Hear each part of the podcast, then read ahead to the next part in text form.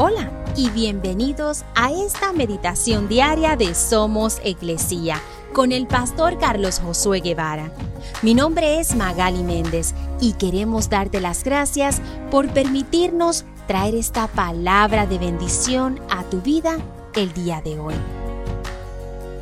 Primera de Samuel 26:25 dice, y Saúl le dijo a David, bendiciones sobre tu vida, David, hijo mío harás muchas acciones heroicas y seguramente te irá bien en todo lo que hagas.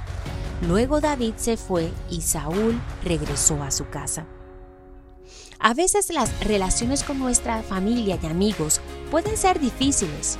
Todo puede ir muy bien en un minuto y luego desmoronarse al siguiente, sintiendo como si hubiéramos adquirido un enemigo y es tentador tomar la defensiva Decimos, me han lastimado y queremos que sienta el dolor que estoy experimentando.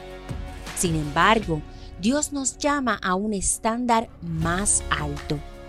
En este pasaje vemos que debemos dar una bendición y buscar la paz.